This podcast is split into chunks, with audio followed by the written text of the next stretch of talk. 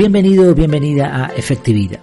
Aquí hablamos de efectividad al máximo, al 100%, pero sin olvidar las cosas importantes de la vida.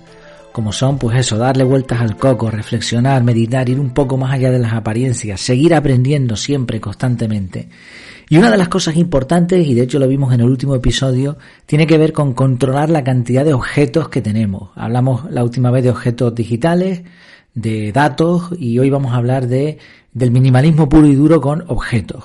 El título de este episodio es Entra uno, salen cuatro. Entra uno, salen cuatro, bueno, puede parecer una regla matemática. Lo cierto es que las matemáticas, mm, aunque no son perfectas, dicen algunos, no suelen fallar. Y aquí la regla es muy sencilla, ¿no? Hay, hay una, una, norma, digamos, del minimalismo, una técnica a aplicar que consiste simplemente en que cuando adquieres un objeto, eliminas uno del mismo tipo.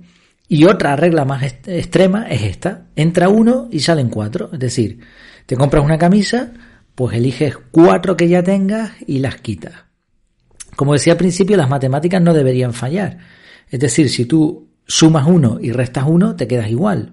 Deberías tener siempre la misma cantidad de objetos.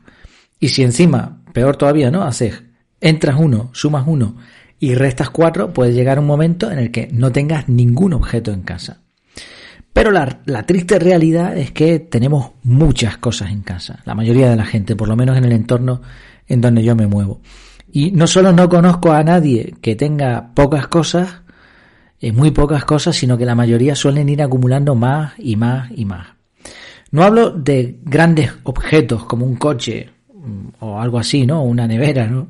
Sino pequeños objetos incluso. Un clip, un bolígrafo, un lápiz, eh, folios, etcétera, ¿no? Dispositivos electrónicos, pues todas estas cosas. En casa, eh, como familia, llevamos tiempo buscando ser más minimalistas. Hemos aplicado estas reglas, la del título, la de entra uno, salen cuatro, la de uno por uno, pero aún así me sigue asombrando la cantidad de objetos que tenemos y que somos conscientes cuando hacemos limpieza. También tengo que decir que últimamente eh, hemos reducido muchísimo, gracias a algunas pequeñas reformillas, a pintar una habitación y hacer limpieza, pues hemos quitado un montón de cosas. Pero aún así es increíble, si uno se pone a contar cada objeto, eh, se puede llevar una sorpresa. Evidentemente las matemáticas no fallan, los que fallamos somos nosotros, ¿no? Al final somos nosotros los que no conseguimos mantener ahí el control sobre nuestros objetos. Por eso eh, quería proponer cinco ideas para eliminar objetos innecesarios de nuestra vida. Vamos a ver cómo combatir este exceso de cosas. En primer lugar, la primera idea. Debemos ser conscientes de la cantidad de recursos que nos roban los objetos. Esto es lo primero. Mm, Mucha gente no es consciente de esto, pero cada objeto, por muy pequeño que sea, hablamos en el episodio pasado, incluso los datos, cada cosa que tenemos hay que adquirirla, a veces gastando nuestro dinero, tiempo, energías.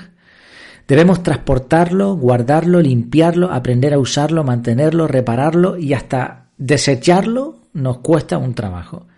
Cada objeto, por pequeño que sea, va a influir en nuestra efectividad, porque la efectividad lleva implícito la eficiencia que es el gasto de recursos. Cuanto más objetos tenemos, más recursos tenemos que dedicar a ellos. Así la pregunta es, ¿de verdad necesito ese objeto? El, el, ser consciente de lo que implica hasta el objeto más pequeño nos lleva a esta pregunta.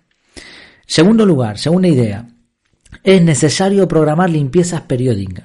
O sea, no solamente tenemos que preocuparnos de filtrar lo que entra, sino también de vez en cuando quitar. Siguiendo el esquema del método CAR, aquí lo que haríamos sería programar un bloque periódico de limpieza general mm, de toda la casa o varios, quizá diferenciando por estancias, ¿no? Pues mira, hoy me toca limpieza del salón, mañana me toca y programarlo cada cierto tiempo. A lo mejor una vez al año es suficiente o una vez cada seis meses. Tercera idea. Limitemos la cantidad de espacio que reservamos para guardar objetos. ¿Qué quiere decir esto?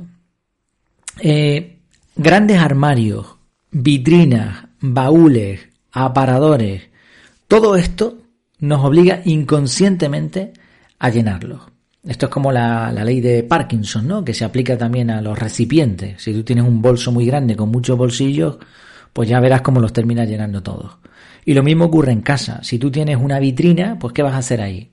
Pues meter cosas, ¿no? Porque si una vitrina vacía no, no tiene sentido.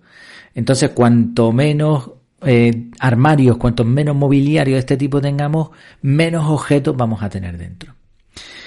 Cuarta idea, limitemos la cantidad de objetos. Y cuando hablo de limitar la cantidad, estamos hablando de un número. No hay que obsesionarse con esto, pero tampoco hay que ser demasiado flojos. Para esto hay también otros sistemas, otras técnicas que los expertos en minimalismo pues, pues hablan de ellas, ¿no? Los 100 objetos o el tema de guardar cosas en caja durante un tiempo y ver si las usamos o no, etcétera. Pero yo simplemente no, no voy a ir tan, tan lejos, sino simplemente si tenemos un objeto para una cosa, no tengamos varios. Si con uno nos vale, por ejemplo, si ya tengo una gafas de sol y solo necesito una, ¿para qué quiero otra? Y si compro unas nuevas, pues quito las viejas.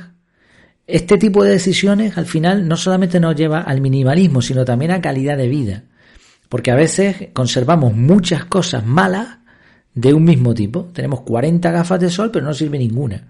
Oye, pues compra una buena y cuando te canses de esa, la quitas, después hablaremos de eso, y compras una buena, como es debido. Y a lo mejor con esa buena te sirve para siempre. O sea, para, para todos los usos, quiero decir.